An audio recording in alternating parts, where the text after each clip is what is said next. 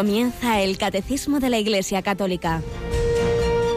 Un programa dirigido por el Padre Luis Fernando de Prada.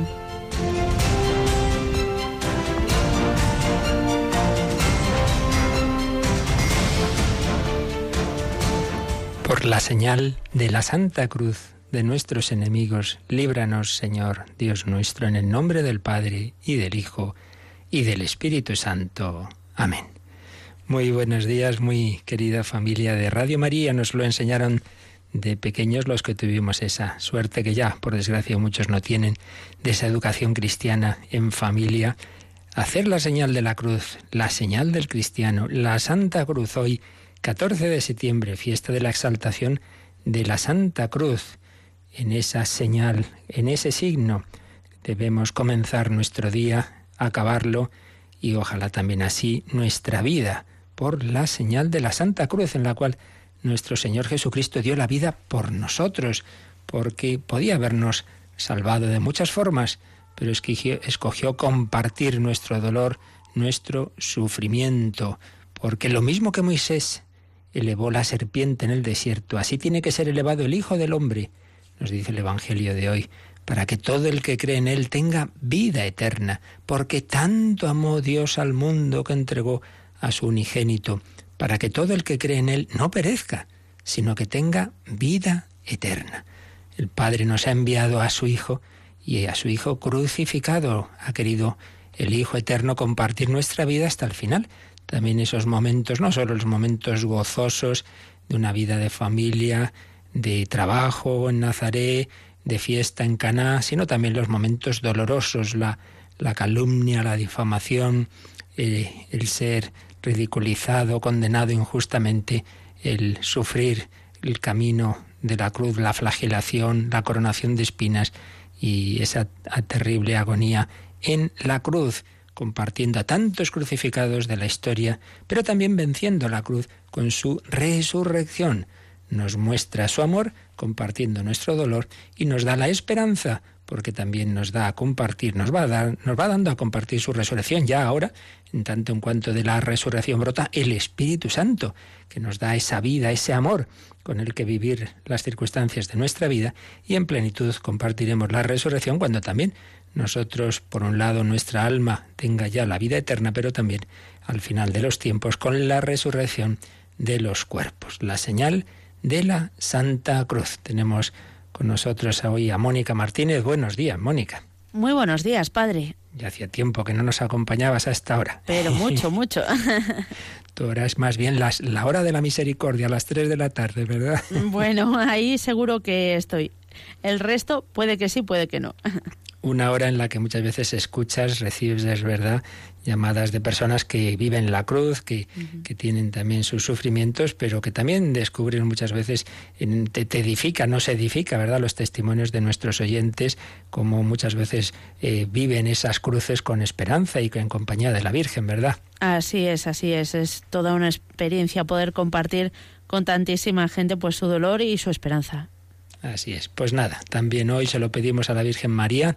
Hoy la Santa Cruz, mañana María al pie de la cruz. Fijaos qué bonito como siempre una fiesta del Señor pues tiene ese, ese correlato de la fiesta de su madre. Si celebramos la Navidad de Cristo, celebrábamos el otro día, el 8 de septiembre, la Natividad de María. Si celebramos el 3 de enero el nombre de Jesús, celebrábamos ayer, anteayer el dulce nombre de María. Si celebramos la Ascensión, celebramos la Asunción de María, Sagrado Corazón, Inmaculado Corazón. Pues hoy la Santa Cruz y mañana María Dolorosa, aunque en la tradición popular es ese Viernes de Dolores, pero litúrgicamente ya hace bastantes años se señaló este que fuera así seguida el 14 de septiembre. 14 de septiembre la Santa Cruz y el 15 de septiembre María al pie de la cruz. Tantos santos han compartido la cruz. Vamos a volver hoy en nuestra primera sección testimonial. Estábamos con la Madre Teresa de Calcuta. Vamos a escuchar algo muy importante que además ocurrió más o menos en estos días. Un 10 de septiembre de 1946 ella tuvo la inspiración, era ya religiosa de Loreto desde hacía bastantes años, pero tuvo aquella inspiración a fundar las Misioneras de la Caridad y todo ello implicó mucha cruz. Bueno, pues vamos a escucharlo, vamos a comenzar hoy a escuchar parte de ese relato y ya seguiremos en, próximos días eh, porque realmente vale mucho la pena.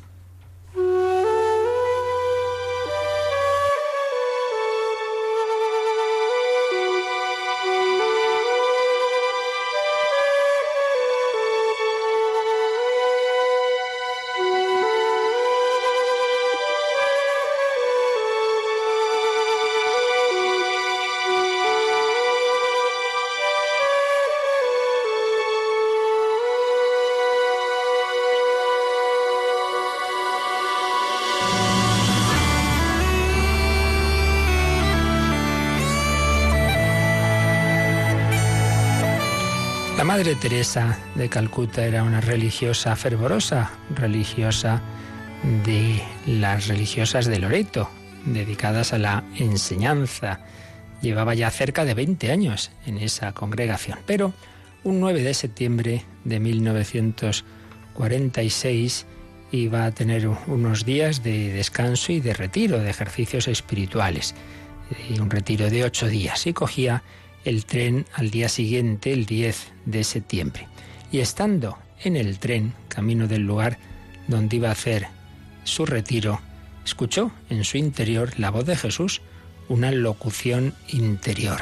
Locuciones e incluso algunas visiones interiores que comenzó a tener y que tuvo durante varios meses y que eran palabras de Jesús y de María para invitarla, para pedirle una fundación, que ella era religiosa, sí, pero ahora el Señor le daba lo que se llamó la segunda vocación o la vocación dentro de la vocación, la llamada, dentro de su llamada, siendo llamada desde pequeñita a estar consagrada a Jesús, a darle su corazón, su virginidad, pero sin dejar esa vida religiosa, dar un paso especial, un paso difícil, que una religiosa bien mm, en, su congregación bien situada en el mejor sentido, de, estar totalmente centrada y apreciada por, por, por las compañeras, por las alumnas, salga de esa congregación y a dónde se va y qué va a hacer, pues evidentemente iba a ser objeto de comentarios, de, de críticas, de esta que se cree que es una, es una, una santa o, o, que se pensará, pues ciertamente son, son situaciones difíciles. Y sin embargo, pues la Madre Teresa, ante lo que Jesús le pedía, le costaba, le costaba mucho, pero lo hizo, lo hizo. ¿Y, y cómo fueron esos diálogos del Señor con la Madre Teresa? Pues vamos a ir escuchando algunos retazos mm, que conocemos, porque claro, todo esto que ocurría en su interior, Madre Teresa como humilde que era, no decía sin más, ya está, esto es cosa de Dios. Tenía dudas, no sabía. Será imaginación mía, será del demonio. Y por tanto lo sometió a la dirección espiritual. Y entonces tenemos cartas al director espiritual y al obispo donde ya contaba lo que le había ocurrido. Y por eso conocemos cómo fueron esas experiencias, cómo fueron esas palabras que, que la madre escuchaba. Jesús le pidió que le hiciera caso en esa, en esa vocación. Ella escribía, he sido muy feliz como religiosa de Loreto, dejar lo que he amado y exponerme a nuevos trabajos y sufrimientos que serán grandes, era el, hazme reír de muchos, especialmente religiosos, que verdad es, muchas veces es dentro de la misma iglesia que nos atacamos unos a otros. Elegir deliberadamente y adherir la dureza de la vida al estilo indio, a la soledad y a la ignominia, a la incertidumbre. Y todo porque Jesús lo desea, porque algo me está llamando a dejarlo todo y a reunir unas pocas compañeras para vivir su vida, para hacer su obra en la India. Esto es lo que el Señor le pedía. ¿Y cómo lo hacía? Pues fijaos, una voz interior, la voz de Jesús, le decía, ¿te negarás? ¿Te negarás? Sé de una religiosa que como lema de profesión, pues puso esta frase, ¿te negarás? El Señor no nos quita la libertad, el Señor nos invita, si alguno quiere seguirme, si alguno quiere, si quieres ser perfecto, ¿te negarás? Quiero religiosas indias, víctimas de mi amor, que sean María y Marta, que estén tan unidas a mí, que puedan irradiar mi amor a las almas. Quiero religiosas libres cubiertas con mi pobreza de la cruz. Quiero religiosas obedientes cubiertas con mi obediencia de la cruz. Quiero religiosas llenas de amor cubiertas con la caridad de la cruz. ¿Te negarás a hacer esto por mí?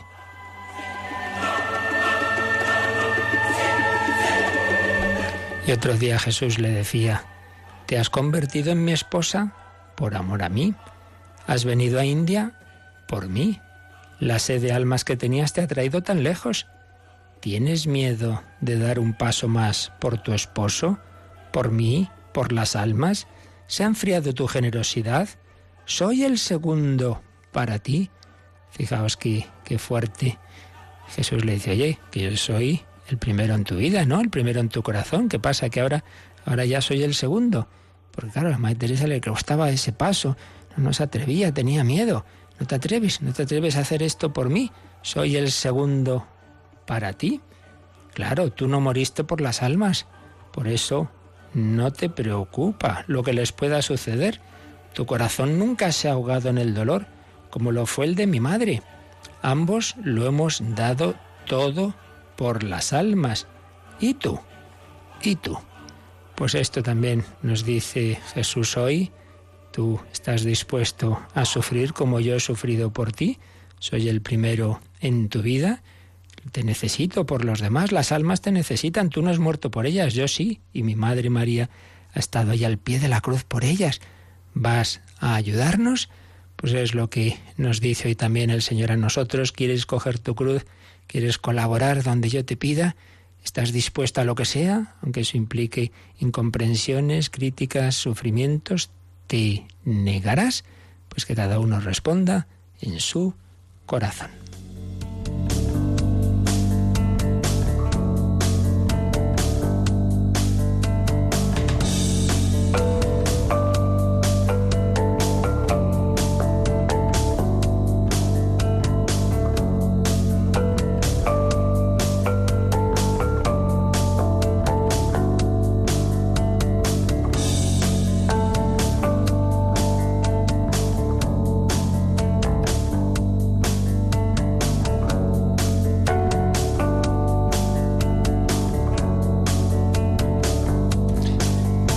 Para responder a las llamadas del Señor, obviamente no podemos apoyarnos en nuestras fuerzas, necesitamos la gracia de Dios, necesitamos a Dios para hablarle a Dios, necesitamos a Dios en nuestro corazón para amar a Dios y al prójimo como Cristo, necesito a Cristo, necesito su Espíritu, sin Él no hay nada que hacer. Por eso, para seguir a Jesucristo, segunda parte del credo, que ya comentamos y que como sabéis tenemos todas esas catequesis de Jesucristo recopiladas en varios DVDs, pero para seguir a Cristo, para conocerle, amarle y seguirle necesitamos su Espíritu, necesitamos el Espíritu Santo, tercera parte del credo en la que ya estamos desde hace varios días. Creo en el Espíritu Santo. Ayer terminábamos este apartadito de la misión conjunta del Hijo y del Espíritu, porque los primeros misioneros de Dios son el Hijo y el Espíritu Santo. El Padre nos envía a su Hijo, el Padre y el Hijo nos envían al Espíritu Santo. Misión conjunta del Hijo y del Espíritu. Pero ahora vamos ya a ir intentando conocer un poco más al Espíritu Santo. Se le ha llamado el gran desconocido. Claro, el que más conocemos es al Hijo de Dios porque se ha hecho hombre. Entonces, a través de su humanidad, una humanidad que hemos visto, oído, tocado, no la hemos visto físicamente nosotros, pero sí la han visto los testigos que nos lo han contado en los evangelios. Y bueno, tenemos pues tantos y tantos detalles humanos de Jesús y bueno, nos es mucho más fácil. El Hijo nos habla del Padre, le rezamos Padre nuestro, pero también nos habla del Espíritu Santo, pero eso nos cuesta mucho más. ¿Y qué, hemos hecho del Espíritu Santo? Pues es lo que vamos a ir viendo, lo que sabemos dentro del misterio divino, pero vamos a ir intentando conocer un poquito más al Espíritu Santo. Y para ello vamos a empezar un apartado que se titula El nombre, los apelativos y los símbolos del Espíritu Santo. El nombre, Espíritu Santo. Vamos a ver un poquito qué significa. Espíritu Santo. Apelativos, otras formas de llamarlo. Pues supongo que todos nos suena lo de paráclito. Paráclito, que se puede traducir como abogado y como consolador. Pues veremos un poco estas palabras, los significados de estos apelativos. Y los símbolos. ¿Qué símbolos emplea la Sagrada Escritura para hablar del Espíritu Santo? Pues el agua, la unción, el fuego, la nube, la luz, el sello, la mano, el dedo, la paloma, por supuesto, el viento. Bueno, pues de todo ello vamos a ir hablando en estos próximos días. Y vamos a comenzar por el nombre. Y nos encontramos una persona y tú cómo te llamas? Pues yo tal. ¿Y de dónde vienes? De tal sitio y a qué te dedicas. Bueno, pues estas son las tres preguntas que también le estamos haciendo en esta parte del credo al Espíritu Santo. ¿Cómo te llamas? Espíritu Santo. ¿De dónde vienes? Del Padre y del Hijo. ¿Y qué haces? Pues esas obras que vienen en, la última parte del credo. pues la Iglesia, el perdón de los pecados, la comunión de los santos, la resurrección de la carne y la vida eterna. Son las obras así como más específicas, bueno, aparte de todo lo demás, la encarnación del Hijo de Dios por obra y gracia del Espíritu Santo en el seno de María, etcétera, etcétera. Bueno, pues vamos con el nombre propio del Espíritu Santo y esto lo tenemos en el número 691. Así que Mónica, cogemos el catecismo y leemos el 691. Espíritu Santo, Tal es el nombre propio de aquel que adoramos y glorificamos con el Padre y el Hijo. La Iglesia ha recibido este nombre del Señor y lo profesa en el bautismo de sus nuevos hijos. Y después, en letra un poquito más pequeña, este, este número de catecismo amplía un poquito más qué significa espíritu. El término espíritu traduce el término hebreo ruah, que en su primera acepción significa soplo, aire, viento. Jesús utiliza precisamente la imagen sensible del viento para sugerir a Nicodemo la novedad trascendente del que es personalmente el soplo de Dios, el Espíritu Divino.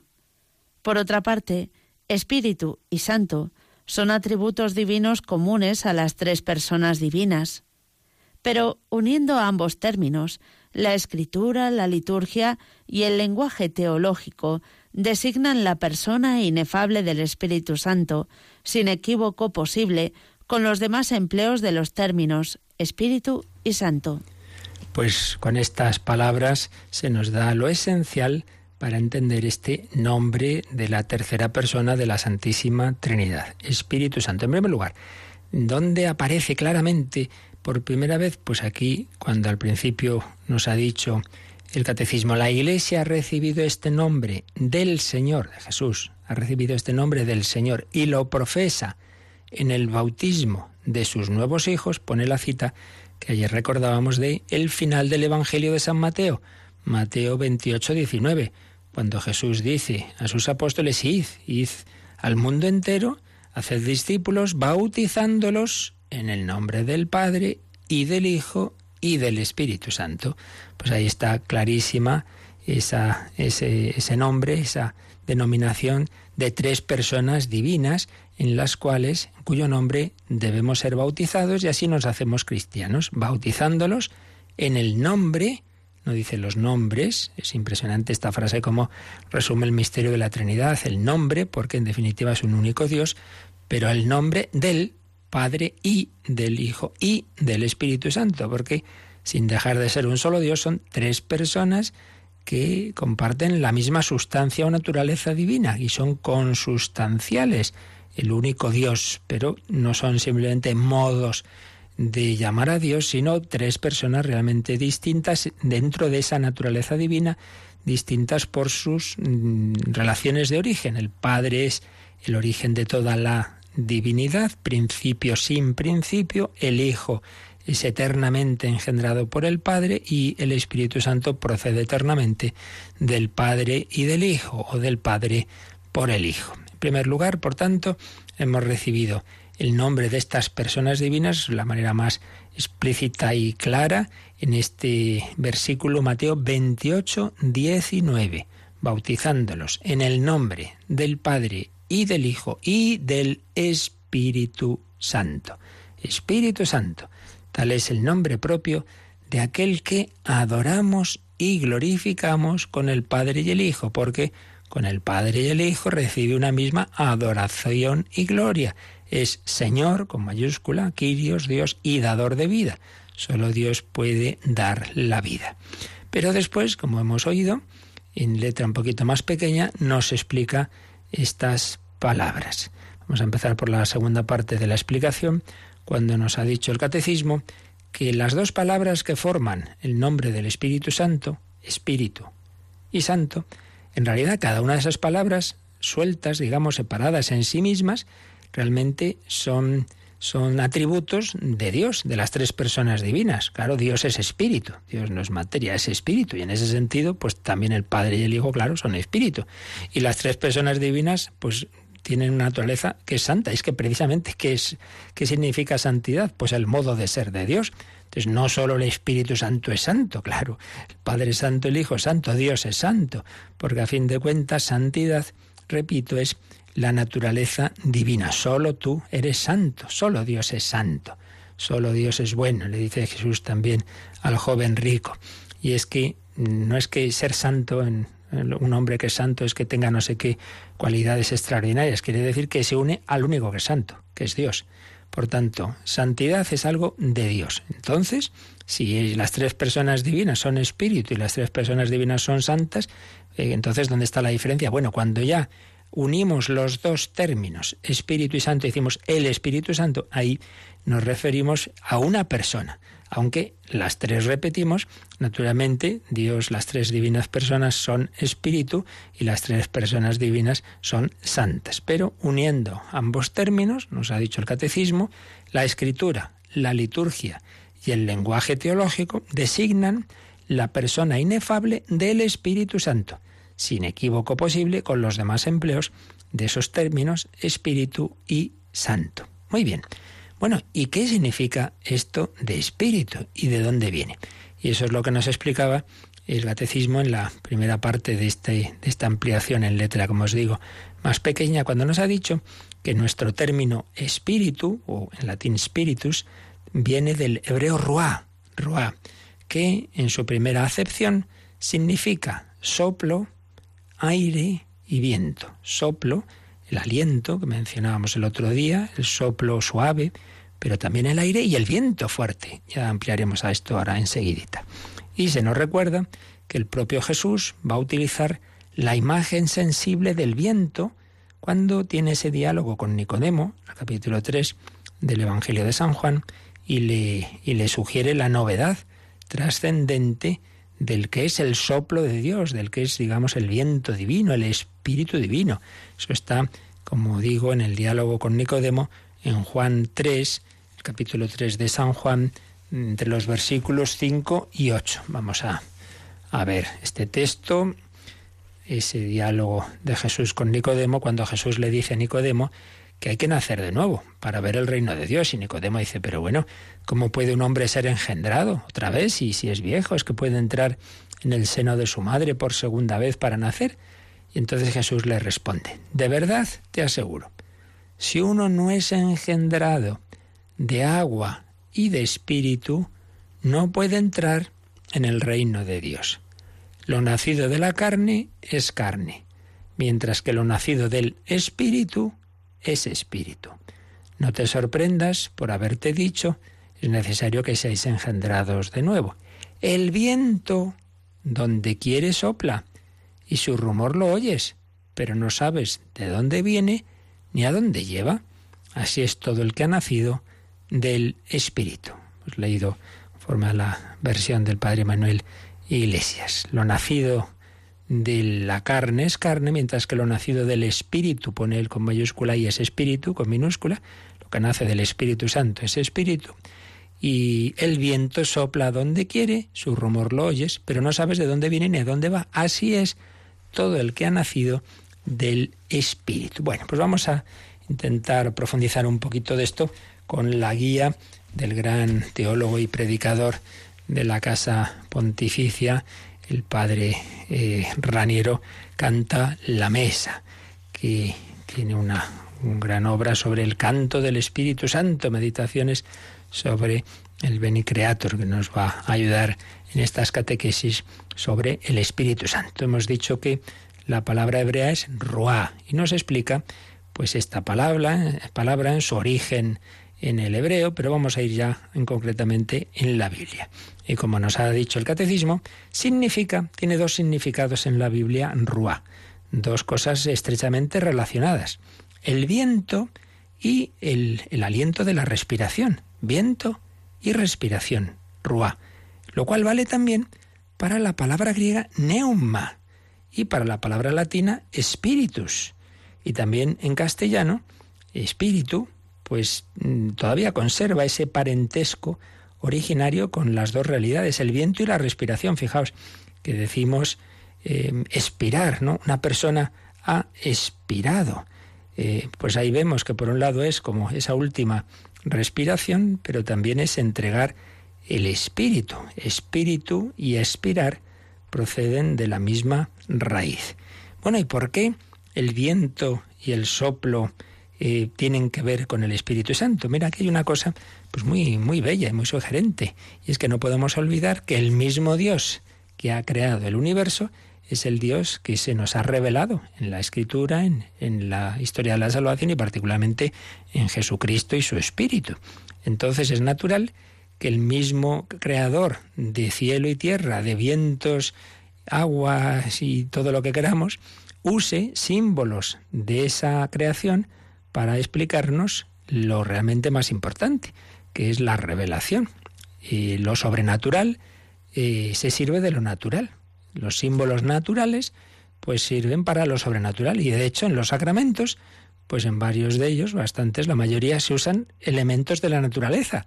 Para recibir la vida divina en el bautismo, pues está el agua y está el aceite en el bautismo, en la confirmación, en la unción, en el orden sacerdotal, y para, para la Eucaristía, pues está el pan y está el vino, y el Señor usa, usa los elementos de la creación para la nueva creación de, de la vida divina, para darnos su espíritu. Entonces, también usa símbolos de esa naturaleza.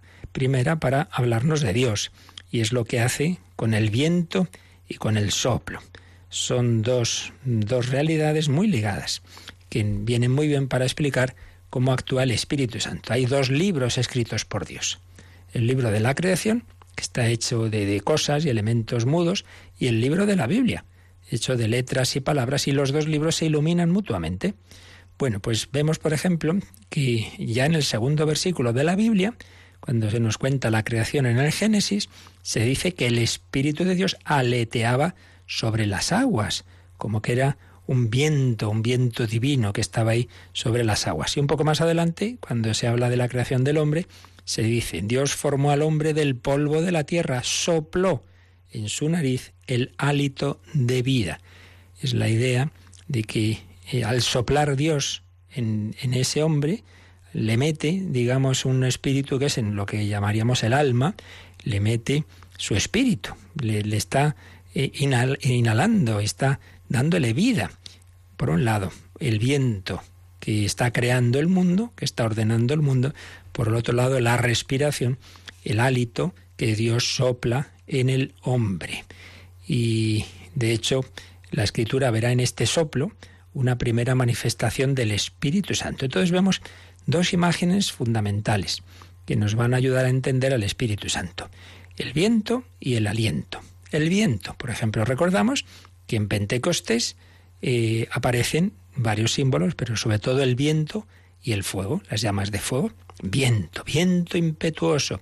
Pero luego hemos recordado varias veces que San Juan, en el Evangelio de San Juan, Jesús resucitado, se aparece a los apóstoles en, en el cenáculo y sopla sobre ellos. Entonces les dice, recibid el Espíritu Santo.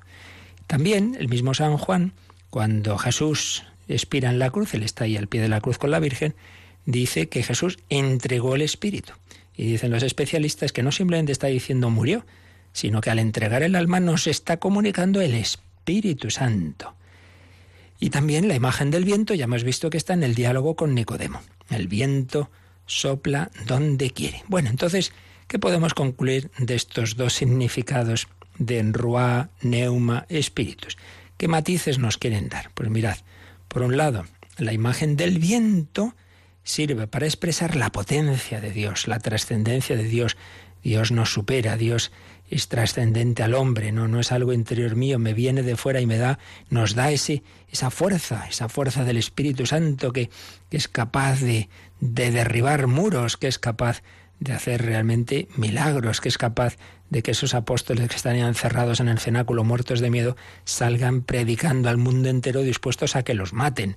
Es la fuerza, es el poder, es la potencia, es la libertad de Dios. Amo más el viento que la brisa. El bien hay que hacerlo a prisa, que el mal no espera momento, pone Pemán en boca de Francisco Javier. Es la manifestación de una fuerza, fuerza arrolladora e indomable. En cambio, las imágenes de la respiración, del aliento, del susurro, de la brisa ligera que expresan pues esa delicadeza de Dios, ese Señor, que entra en nuestro corazón esa inmanencia, porque la respiración es lo más íntimo, vital y personal del hombre.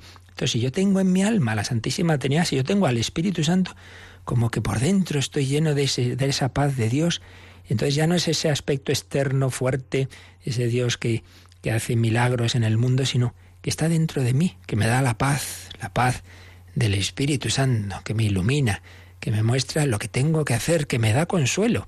Es la ternura de Dios. Podríamos decir que el viento es más el aspecto masculino del poder y la, en cambio el aspecto em, de, la respiración del aliento es más ese, ese cariño materno que sostiene al niño, que lo lleva en sus entrañas. El Espíritu, que es todopoderoso, y el Espíritu que en mi corazón me consuela, me ilumina, me conforta. Pues vamos a invocar a este Espíritu, teniendo en presente estos dos sentidos, viento todopoderoso y aliento que mueve mi alma. Veni, Creator Spiritus, ven, ven, Espíritu. No es convencerle de que venga, más bien es ayúdame a abrir las puertas, porque yo sé que tú quieres venir y tú quieres eh, estar, y si ya estás en mi corazón cada día, quieres estar más dominar más toda mi psicología, que muchas veces se cierra. No me fío de ti. Convence tú a mi propio corazón para que me abra a tu acción.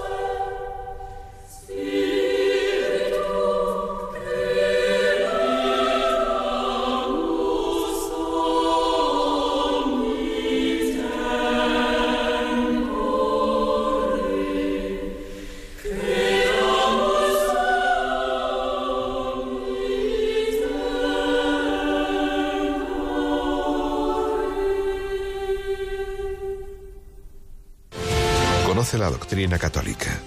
Escucha el catecismo de martes a jueves de 8 a 9 de la mañana. Y los sábados, a la misma hora, profundizamos en los temas tratados en el programa En torno al catecismo. Espíritu Santo.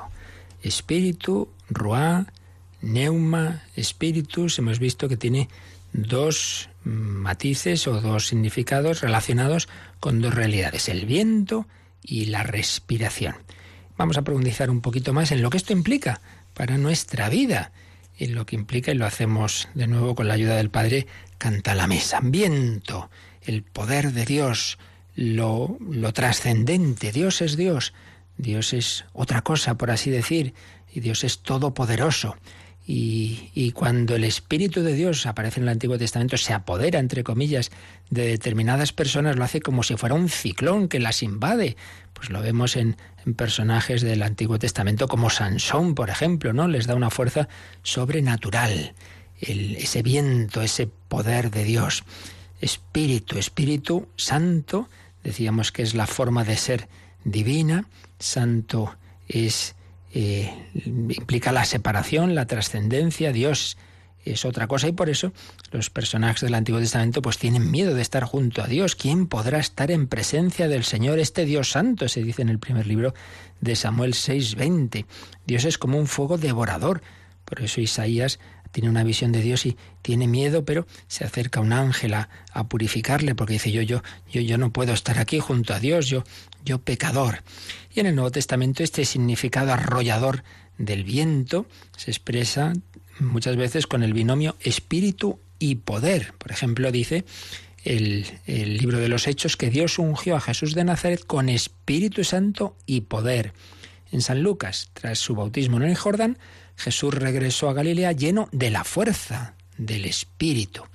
Al Espíritu se le define como el poder del Altísimo. El ángel Gabriel así lo dice a María, o la fuerza que viene de lo alto. En Lucas 24, 49.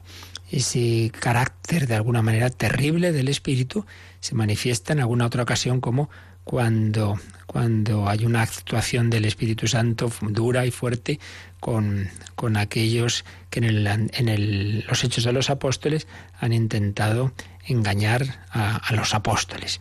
Por supuesto, tenemos ese, ese aspecto de, de viento arrollador del, del, Espíritu Santo en Pentecostés. Se de, describe su acción con los rasgos de la teofanía del Sinaí.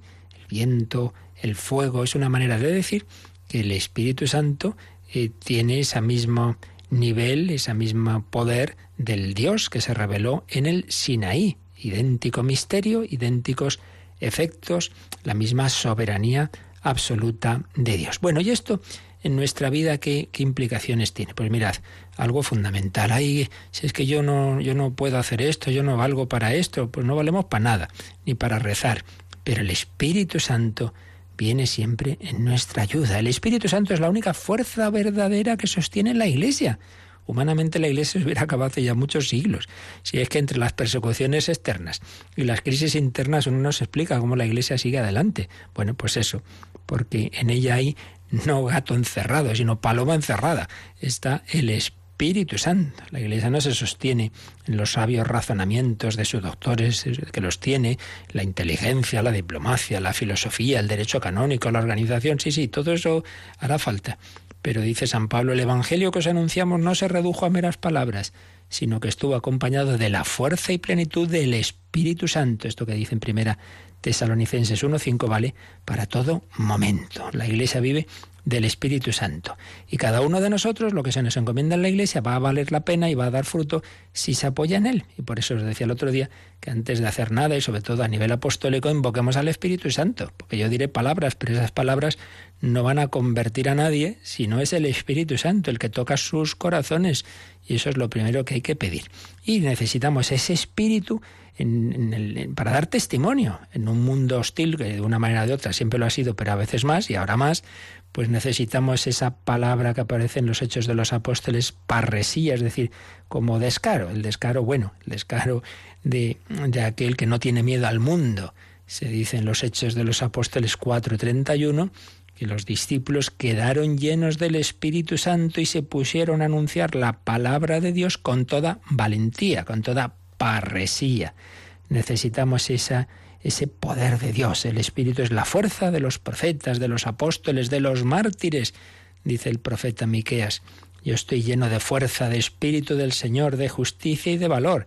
Y San Pablo, en su segunda carta a su discípulo Timoteo, le dice, Dios no nos ha dado un espíritu de temor, sino de fortaleza. Tertuliano llamará al Espíritu Santo el entrenador de los mártires. En aquella época de tanta persecución del Imperio Romano, ¿quién entrena a estos gladiadores? Pues el Espíritu Santo. Y Cirilo de Jerusalén escribirá, los mártires dan su testimonio gracias a la fuerza del Espíritu Santo. El Espíritu viene en ayuda de nuestra flaqueza. Quedémonos con esta frase de San Pablo en Romanos 8:26. Ay, yo es que soy muy debilucho. El Espíritu viene en ayuda de tu flaqueza. Y esa misma flaqueza es una ocasión privilegiada para que experimentes el poder del Espíritu Santo. Porque si te vieras muy fuerte, te creerías que esto es cosa tuya. Es lo que le pasó a San Pablo, que no sabemos qué le pasaba, tenía un problema y, nos cuenta que tres veces le he pedido al Señor que me quite este aguijón en la carne, pero me ha respondido, te basta mi gracia. La fuerza se desarrolla en la debilidad. Nos gustaría que el Señor nos quitara este problema, este defecto, esta limitación, y muchas veces el Señor la deja para que seamos humildes y veamos que es Él el que tiene que hacer las cosas. El Espíritu viene en ayuda de nuestra flaqueza. Así pues, esto respecto a ese significado de espíritu en cuanto viento. Pero hemos dicho que otro significado es el viento interior, la respiración, el aliento. Y ahí, en cambio, si el primer significado habla más del poder, de esa, de esa, de esa fuerza de Dios, en cambio, en este segundo sentido, el Espíritu nos habla de la bondad, de la suavidad, de la cercanía de Dios, de la paz interior que Dios nos quiere dar. Dice el libro de la sabiduría, Qué bueno y suave, Señor, tu espíritu en todas las cosas. El Papa Inocencio III eh, tuvo un discurso de Pentecostés y decía, qué dulce es este espíritu, qué agradable, qué suave. Solo lo conoce quien lo ha saboreado. Las lenguas semíticas, nos recuerda el padre Canta la Mesa, espíritu es un nombre femenino, femenino. Entonces se ha visto mucho, pues, como esos aspectos maternales mm, del amor, pues como en más, digamos, ahí en, el Espíritu Santo, no en el sentido, no podemos meter en Dios sexo, no hay, en Dios no es ni masculino ni femenino en el sentido nuestro, pero sí que es verdad que el reflejo de Dios en la creación y particularmente en el ser humano creado a su imagen y semejanza, si podemos ver como que hay aspectos que están más presentes en el varón y en el padre, otros más en la mujer y la madre, y en ese sentido hay aspectos más femeninos que se ve una mayor congruencia con el Espíritu Santo. En una homilía atribuida a un autor antiguo, Macario, se, se dice que la desgracia de Adán después de su pecado fue que ya no veía al verdadero Padre de los cielos, ni a la buena y benigna Madre, la gracia del Espíritu, ni al dulce y adorable hermano, el Señor. Ciertamente, de las tres divinas personas, el Espíritu Santo es la persona eh, a la que se han dado como más características que podríamos decir más bien femeninas. Un autor antiguo dice que, que, que el Espíritu Santo que nos enseña a clamar Abba, Padre, entonces se comporta, dice Diadoco de Fotiche, como una madre que enseña a su niño a decir papá y repite este nombre con él, hasta que consigue acostumbrarle a llamar al Padre hasta en sueños. El Espíritu Santo se manifiesta como un misterio de ternura, de acogida, de suavidad. El soplo, la respiración, es lo más íntimo y secreto que hay en nosotros y que hay en Dios también en ese sentido el Espíritu Santo, lo íntimo de Dios. Pues bien, el Espíritu quiere habitar en nuestro corazón, quiere darnos esa paz, esa paz y ese, esa quietud y ese consuelo. No solo la fuerza para actuar, sino también ese a estar apoyados en quien nos ama. El profeta Isaías comienza a hablar de un espíritu que Dios infundió en Moisés, de un espíritu que estará con nosotros, de un espíritu al que se puede entristecer, pero será sobre todo en el Nuevo Testamento cuando se insista en esa presencia del Espíritu Santo en nosotros. En San Juan, el discursos de Jesús en la última cena, Juan 14, 17, el Espíritu vive en vosotros y está en vosotros. De una manera estable, eh, hemos, somos templos del Espíritu Santo y de ahí esa preciosa eh, definición, podríamos decir, del Espíritu Santo en la secuencia de Pentecostés, donde se le llama, lo hemos oído, me parece, en el cántico último, dulcis hospes anime, es decir, dulce huésped del alma. Dulce huésped del alma. El Espíritu Santo, dijo San Basilio, es aquel que crea la intimidad con Dios. Yo no sé hacer oración, ven Espíritu Santo. Dame esa familiaridad con Dios, esa intimidad con Dios. El Señor nos acerca, el Espíritu Santo nos acerca al Padre por el Hijo. Íntimo, intimidad, íntimo, es superlativo de intus, que significa dentro. Decía San Agustín que Dios es más íntimo a mí que yo mismo. Intimidad, la intimidad que buscamos en el matrimonio, en la familia, en una buena amistad, esa intimidad. En último término, en toda intimidad en el fondo, estamos buscando una intimidad que plenamente solo nos da Dios, la intimidad con Dios, la intimidad total, llegar al centro de nuestro ser, ese lugar de reposo, más allá del cual no hay nadie que nos pueda hacer felices más que ese propio Dios. Y en ese sentido también el Espíritu Santo es la respuesta y el remedio a una, a una experiencia humana eh, de siempre, que es la soledad. ¿Cuántas personas se sienten solas, aunque físicamente tengan a alguien al lado, pero no me entiende, no me comprende, realmente no me acompaña cuando lo necesito? Y es que, en último término, solo el Señor nos sostiene y comprende. Es una causa universal de sufrimiento, sin duda, la, la soledad.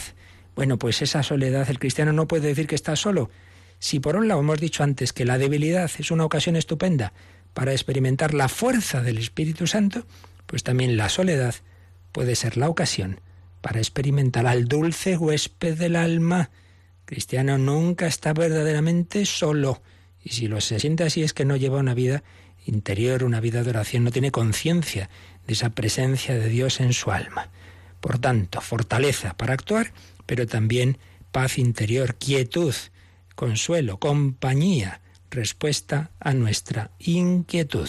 Nuestro corazón está inquieto hasta que descanse en ti, pero antes incluso de ese descanso del cielo, el Espíritu Santo en esta vida quiere ser nuestro descanso. Espíritu Santo, fuerza, Espíritu Santo, dulzura e intimidad. Ven, Espíritu Santo, te necesitamos.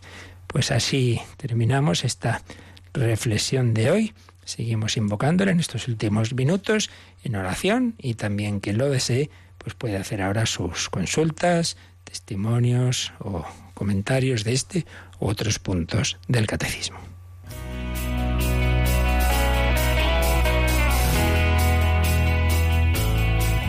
Participa en el programa con tus preguntas y dudas.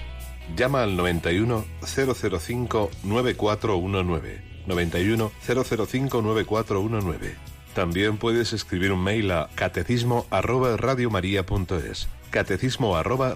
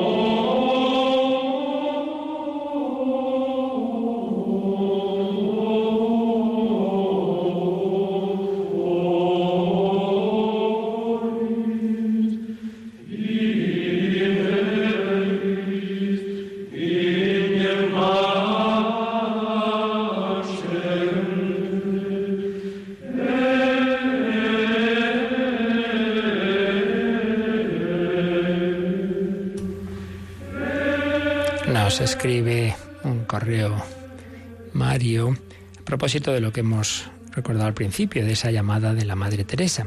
Entonces nos dice que él hace tiempo sintió como una llamada interior a un tipo de colaboración en su parroquia, con la liturgia de la palabra, con el rezo del Santo Rosario, eh, pero que ahora no puede por, por trabajo, por horas extras que tiene que hacer. Entonces se pregunta por qué Dios ha permitido que vea interrumpida esa, esa labor a causa del trabajo. Bueno, como siempre decimos, tanto Monseñor Bonilla como un servidor, en cuestiones ya muy particulares, hombre, responder aquí con, en base a tres líneas, una cosa muy segura, pues no podemos, es evidente. Por eso siempre es bueno ese, diálogo con alguien cercano, dirección espiritual, etcétera. Pero sí puedo decir una cosa general, y es que mm, eh, la, la, certeza de que, de que algo viene de Dios no, no puede venir simplemente de mi, de mi experiencia interior. Por eso, esto que contaba, ¿no? que la Madre Teresa, bueno, siente todo eso, pero no dice sin más esto es de Dios y ya está, sino que lo lleva a la consulta, lo habla con su confesor, lo habla con el obispo y le dice al obispo, si usted piensa que todo esto son, eh, no hay que hacer caso, yo me olvido inmediatamente. Es decir, ella sometía su experiencia interior a la obediencia. Bueno, pues también tenemos que decir que Dios habla de muchas formas y ciertamente eh, nunca el Señor va internamente a pedirnos algo contra las propias obligaciones. Claro, un seglar tiene que trabajar en ese trabajo pues se ve una circunstancia en la que en la que pues eso tiene que hacer determinadas eh, horas que impiden otra acción bueno pues tómalo también y tomémoslo también como una manera en que Dios nos manifiesta su voluntad. Dios no solo manifiesta su voluntad de una manera interior, eh, con una iluminación interior, sino también eh, a través de circunstancias. Y mira, esto no es más que mirar la vida de, del Señor y, de la Virgen. Yo pienso con frecuencia esto. La Virgen María, el Señor, por un lado, en su interior la atrajo a, a ser Virgen. Muy bien. Luego, de una manera especialísima, a través de Gabriel, le da una vocación. Pero luego, a través de las circunstancias, pues que hay que ir a Belén. Eso no se lo dijo ningún ángel. Eso fue a través del edicto del César Augusto. Y tantas otras cosas que van ocurriendo, pues ya son a través de la providencia. Por tanto, abrámonos a Dios no solo en la oración, sino en la fe en que Dios nos guía también desde fuera. ¿Tenemos alguna llamada también del teléfono, Mónica? Sí, así es. Una oyente desde Bilbao nos pregunta ¿Cómo puede una persona comunicarse directamente con el Espíritu Santo? Bueno, pues digo algo parecido. El Espíritu Santo es muy libre, como es natural, de, de, una actuación, digamos, extraordinaria, como son eso, iluminaciones, locuciones y tal, pero bueno, puede darse, pero no es lo ordinario. Entonces, ¿cuál es la comunicación con el Espíritu Santo? Pues la que se nos ofrece a todos en la vida de la Iglesia, la que nos viene en los sacramentos, la más importante. Ya lo hemos dicho varias veces, que en todo sacramento actúa el Espíritu Santo. En todo sacramento el sacerdote extiende las manos y significa eso, que está pidiendo la acción del Espíritu Santo. Bueno, la manera, una de las formas más claras es cuando yo me confieso. ¿Qué recibo? El Espíritu Santo. El sacerdote extiende la mano y ese Espíritu entra en mi alma, quema con ese fuego mis pecados y con ese viento me da la fuerza para actuar conforme a Dios. Por tanto, lo más seguro siempre es lo que viene a través de los sacramentos, luego lo que viene a través de la palabra de Dios y la oración, ven Espíritu Santo invocar. Eso es lo ordinario, eso es lo común y esa es la acción que Dios nos ha asegurado. Que luego haya personas a las que dé dones especiales, carismas, bien, pues eso puede ser. Pues si viene, pues hay que someterlo, como hemos dicho antes, que no sea iluminación mía, porque decía uno, algunos se creen que tienen al, a la paloma del Espíritu Santo y lo que tienen son pájaros en la cabeza. Claro, eso también. Por eso es tan importante que uno no se crea un iluminado y que sin más ha habido esta revelación, más despacio. Esto se lleva al confesor, al director espiritual a nivel privado y al obispo, a la autoridad eclesiástica, si ya son cosas En definitiva, que el Espíritu Santo se nos comunica a todos por formas que normalmente son sencillas, que uno no tiene que oír nada del otro mundo, que si se da algo de eso, que también puede darse, porque el Espíritu Santo es muy libre, naturalmente, pero hay que someterlo a la obediencia. ¿Qué más? También otra oyente, Carmen, nos pregunta, si la afiliación divina eh, la perdieron Adán y Eva por el pecado y si se recuperó con la redención de Jesús o es en ese momento cuando adquirimos esa filiación divina. Vamos a ver, una cosa es en la humanidad como tal, la humanidad como tal, o sea, no dejamos de ser hijos de Dios nunca, eso una vez que Dios nos ha elevado, Dios crea al hombre y le da la naturaleza divina, pero es verdad que se pierde, se pierde por el pecado original. pero naturalmente que sí, que la redención se nos da más. Donde abundó el pecado, sobreabundó la gracia. Se nos comunica en mayor plenitud aún que en la creación eh, la vida divina. Eso en general. Pero en una persona en particular, persona en particular que ha sido hecha hija de Dios por el bautismo, pierde pierde esa presencia de Dios y esa, esa naturaleza divina en su alma cuando echa a Dios de su alma por el pecado mortal. Y eso se recupera, claro, cuando uno se arrepiente y desde luego cuando uno recibe el perdón a través de la confesión, claro que, que, que, se recupera, incluso puede tener más intimidad con Dios después que antes, porque el perdón de Dios no solo es perdonar, sino es recrear. Bueno, es un tema muy interesante, si Dios quiere ya los seguiremos desarrollando, pero ya se nos ha ido el tiempo. Así que pedimos, pedimos la bendición de la Santísima Trinidad para vivir este día de la Santa Cruz, vivirla en el amor de Dios. La bendición de Dios Todopoderoso, Padre, Hijo y Espíritu Santo, descienda sobre vosotros. Alabado sea Jesucristo.